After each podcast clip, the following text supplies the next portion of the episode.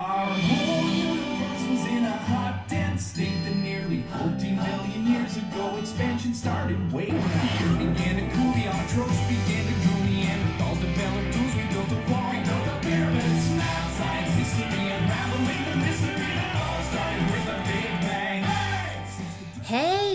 welcome back to A 小军的美剧笔记。我们今天接着来讲的《Big Bang Theory》生活大爆炸。那今天要听到的片段呢，是 Penny 邀请这几个宅男邻居们到家里来参加他的 party。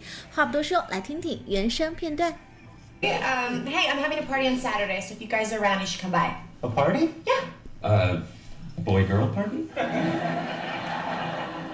Well, there will be boys and there will be girls, and it is a party. So. It'll just be a bunch of my friends. We'll have some beer, do a little dancing. Dancing? Yeah, I don't know, Penny. The thing is, we're not. Uh, we're really more of a. no.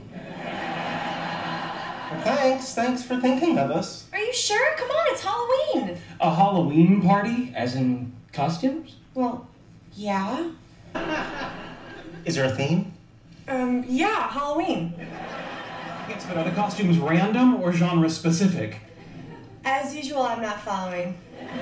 He's asking if we can come as anyone from science fiction, fantasy. Sure. What about comic books? Fine. Anime? Of course. TV, film, D&D, manga, Greek gods, Roman gods, Norse gods. Anything you want. Okay? Any costume you want. Alright，大家有听出来 Penny 其实到最后已经有一点后悔发出邀约了吗？我们接下来来逐句的听一下这个片段。 Um, hey, I'm having a party on Saturday, so if you guys are around, you should come by. A party? Yeah. So Penny said, I'm having a party on Saturday, so if you guys are around, you should come on by. Be around，当你说一个人是 be around 的时候，指的就是你在附近，而且有时间有空。比如说，你下周在吗？这个在吗就可以用 around。Will you be around next week? Will you be around next week? 你下周在吗？啊、又或者是嗯，每次你需要他的时候都找不见他。这里的找不见就说明他没有在附近。She's never around when you need her. She's never around when you need her. 又或者是嗯，哎，智能手机啊、问世已经有一段时间了啊。这里的问世指的就是存在嘛，存在于我们的生活当中。So smartphones have been around for quite a while. Have been around for quite a while. 已经在我们的生活当中出现一段时间了。所以当 Penny 说 "If you guys are around, you should come on by"，意思是如果你们当时在并且有空的话，就过来玩呗。 Uh, boy girl party? Well, there will be boys and there will be girls, and it is a party. So. It'll just be a bunch of my friends. We'll have some beer, do a little dancing. 这里 Penny 解释了一下这个 party 会有哪些人参与。There will be um a bunch of my friends, a bunch of my friends。好，a bunch of 这个短语表示的是嗯 一束花儿或者一串什么东西，一捆什么东西，比如说 a bunch of flowers, a bunch of bananas, a bunch of grapes, a bunch of keys，一串钥匙，一串香蕉，一串葡萄，都可以用 a bunch of。但是同时它后面也可以接人。当它接人的时候，就表示一群人、一伙人、一帮人啊。So a bunch of people just mean a group of people. So a bunch of my friends just means a group of my friends. And we will have some beer, do a little dancing，喝点小酒，跳点小舞什么的。 Dancing? Yeah, I don't know, Penny. The thing is, we're not. Uh, we're really more of a. no.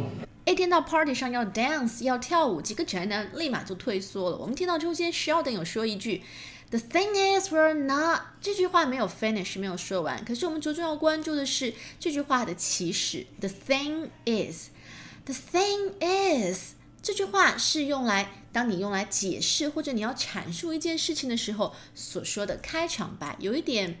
啊，是这样的这件事，这样的意思。有的时候你也会听到有人说，Here is the thing，意思是一样的。Here is the thing. The thing is, we are not, we are not really dancing people. 我们不是那种会跳舞的人。 But thanks, thanks for thinking of us. Are you sure? Come on, it's Halloween. A Halloween party? As in costumes? Well, yeah. 当 Penny 说这是一个 Halloween party，是一个万圣节派对的时候，Howard 说了一句，as in costumes。Costume 讲过很多次了，指的是戏服。比如说我们常说的中国的古装戏就是 a costume drama，因为大家都是穿着古代的那些衣服在演戏。a costume drama，比如说一部啊以十九世纪九十年代的美国为背景的美国古装戏，a costume drama set in the U.S. in the 1890s。那 as in 前面这个短语是什么意思？as 在这里作为连词使用，相当于 like，就是像，比如说像往年一样，今年的票卖的特别快。This year, as in previous years, tickets sold very quickly。好，as in previous years，像往年一样。那么回到这个片段当中，当 Howard 说 as in costumes，好，接前面那个句子，a Halloween party as in costumes，就是像穿着。戏服那样的万圣节派对吗？穿着主题服装的吗？他想要确认一下。Is there a theme? Um, yeah, Halloween. Yes, but are the costumes random or genre specific? As usual, I'm not following. 当确定是万圣节派对之后，Sheldon 又确定了另外一个细节，就是 Are the costumes random or genre Random 指的是随机的、随意的，而 genre specific 指的就是有特定的主题或者特定类型的。Specific 这个形容词指的是特别具体的，而前面这个词 genre 是什么意思？它的拼写和它的发音有点不一样。这个词的拼写是 G E N R E，G E N R E，可是前面这个 G 是不发音的，它这个词念作。genre genre so genre means 种类类型，比如说我们常说的呃音乐风格或者电影类型，这里的风格类型都可以用 genre music genre film genre 啊文或者文学题材，这里的题材也是代表类型，so literary genre。 My favorite music genre is jazz。我最喜欢的音乐类型是 jazz。Favorite music genre 这本书是什么题材的？是喜剧还是悲剧？What genre does the book fall into? Comedy or tragedy？所以原片段里面的 genre specific 指的就是具体的类型。你们的万圣节派对这个穿的衣服服装是随意的吗？还是说有规定一个种类的？这个时候，Penny 说了一句：“As usual, I'm not following。”和往常一样，我有点跟不上你的脑回路，诶，我听不懂你在说什么。这里的 follow 不是指的是跟上谁的脚步，而是指逻辑上能够跟得上一个人的思路，能够理解一个人说的话。比如说，你们看一部比较难的电影，你担心你的朋友可能有点看不懂，你就会问他。哎，到目前为止，剧情你能 follow 得上吗？啊，我们在中文里面都会这样说，follow 得上吗？就是你能看得懂吗？Can you follow the plot so far？恐怕我不是特别明白。I'm afraid I don't follow. I'm afraid I don't follow. 我有点理解不了。那 Penny 自然是经常都不能够 follow 这几个理工宅男的脑回路的。所所以接下来 Leonard 有给 Penny 做解释。